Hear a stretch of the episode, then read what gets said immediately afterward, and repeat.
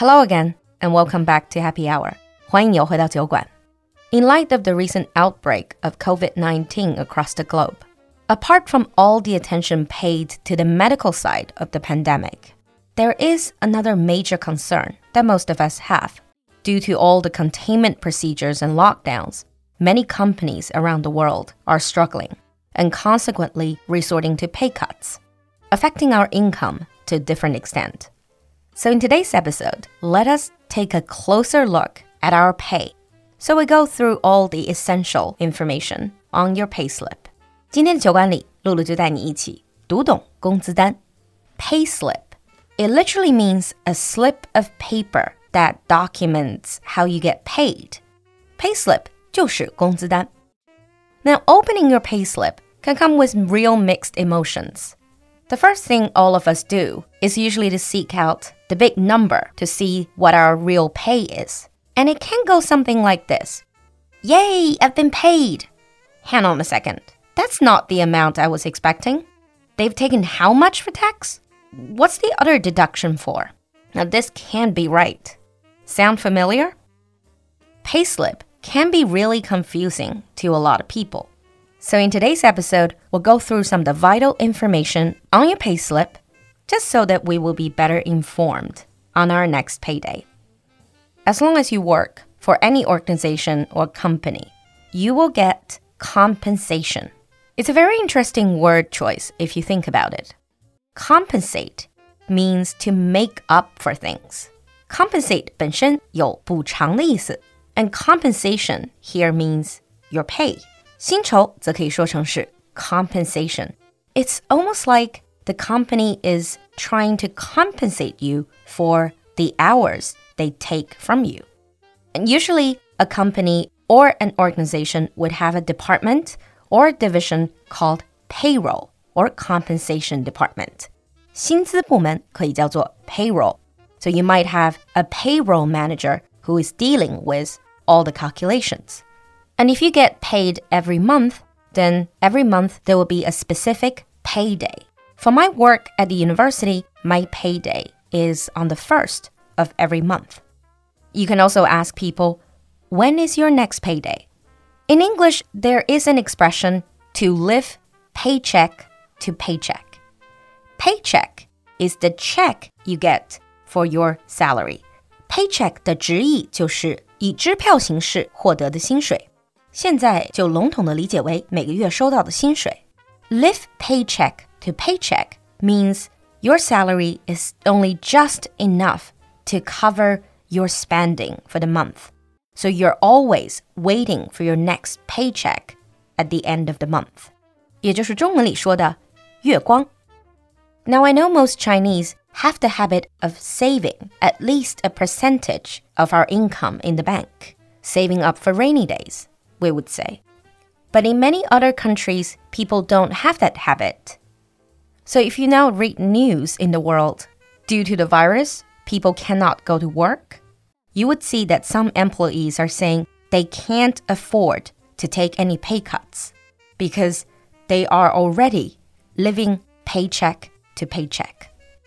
Just last year, according to a survey done by Forbes, a shockingly high percentage of workers surveyed in the US often or always live paycheck to paycheck.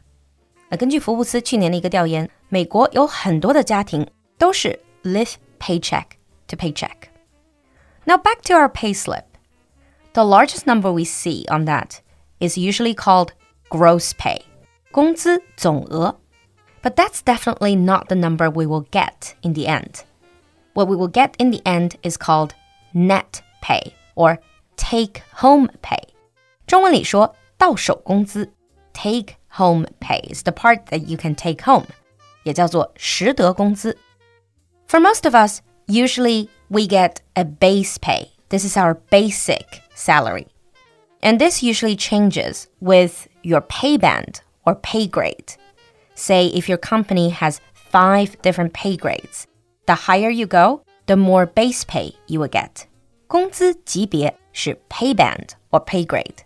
In English, there is an expression called above one's pay grade. This means this is something that is above my power and my authority. 在某人的权限之上, above one's pay grade. For instance, you can say, I can't make this decision. This is way above my pay grade. 这个我可做不了主，我还不够级别。Apart from the base pay, another big part of our income is bonus, 奖金. The usual ones we get annual bonus and performance bonus. Performance bonus is based on your performance or how well you have done your job. 绩效奖金, performance bonus. Some companies, in order to encourage their employees to always be there and don't take any sick days or other time off, they have attendance bonus. 出勤奖. And then we move on from bonus to overtime pay. 加班工资. Ideally, if you work overtime during statutory holidays, official holidays, then you should be entitled to double pay or even triple pay. For those people in sales, they can also get commission. So, for example, uh, selling houses. And if you sell a house, you can get a certain percentage as commission. 销售人员的佣金或者提成叫做 commission. So we talked about base pay, bonus, overtime pay, and commission. Some of us also get allowance. 津贴. Some people get housing allowance, transport allowance, or even mobile and internet allowance, depending on how great your benefits are. Another type of extra money you're likely to get is subsidy, 补助. In China, we have some special subsidies. For example, post-specific subsidies, 岗位补贴, or seniority subsidy. Seniority subsidy is not very common in many countries. This generally is a subsidy based on how many years you have worked for the company. 有一些特别是国企的工龄补贴，可以叫做 seniority subsidy. So those were what we get. Now let's move on to deductions. What gets taken away from us? 接下来我们说说扣除的部分。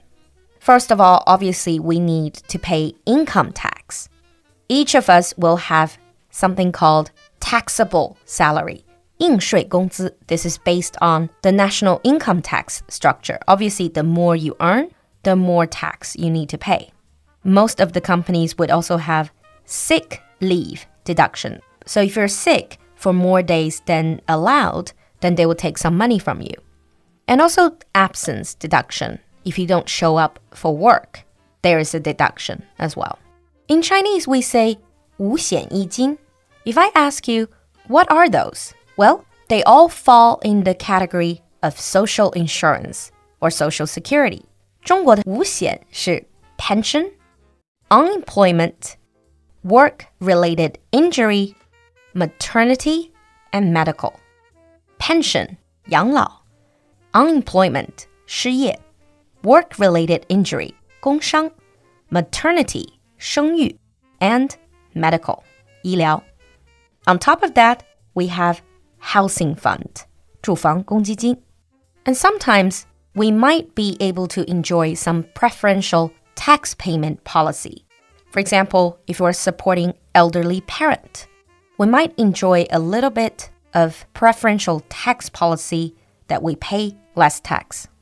When we were talking about 五险一金, some of these social insurance are paid by both the employee and the employers. Some are only paid by employers. The money that we pay usually is employee deduction, 员工缴纳部分, because this part they take it out of your pay. For the employer, it's usually called employer contribution because the company needs to put into the pool. 企业缴纳部分. So that's pretty much the essentials about our pay slips. Hopefully today's episode helped you understand your pay slips a little bit more. And as we are seeing the light at the end of the tunnel for this virus outbreak, I sincerely hope that whatever loss you have suffered during this outbreak, things will get better soon. Just remember the old saying it's often the darkest before dawn. If you have anything to add to the payslip, if you have other items on your payslip that you would like to share with us, leave a comment in the comment section. 期待你的分享. I'll see you next time. 最后奉上酒馆的两个小通知，我们最近上线的两个轻课都受到了很多酒馆家人的欢迎。其中，雅思考官口语模考训练营第一期明天就要正式开课了，由雅思前考官直接公开模考全过程，每周近距离围观真实模考，听到考官实时详细打分点评，补充重要观点语料，彻底跳出中式模板怪圈。而我们的酒馆话题拓展包第一期已经过半，第二期招生正式启动。让你熟悉的资深外教主播陪伴你在聊天、游戏和各种开脑洞中拓展节目话题，还附送酒馆学习合伙人讨论环节，带你大胆开口练。两个轻课都不过一周一杯奶茶的价格，但是干货满满，绝对物超所值。还等什么呢？赶快添加小助手微信报名吧！小助手的微信是 l u l u x j g two，l u l u 就是露露，x j g 是小酒馆的汉语拼音首字母。最后一个数字二，l u l u x j g two，添加小助手之后，雅思模考回复“雅思”两个字，话题拓展回复“拓展包”三个字，就可以进入报名咨询群了。我们在群里等你，拜。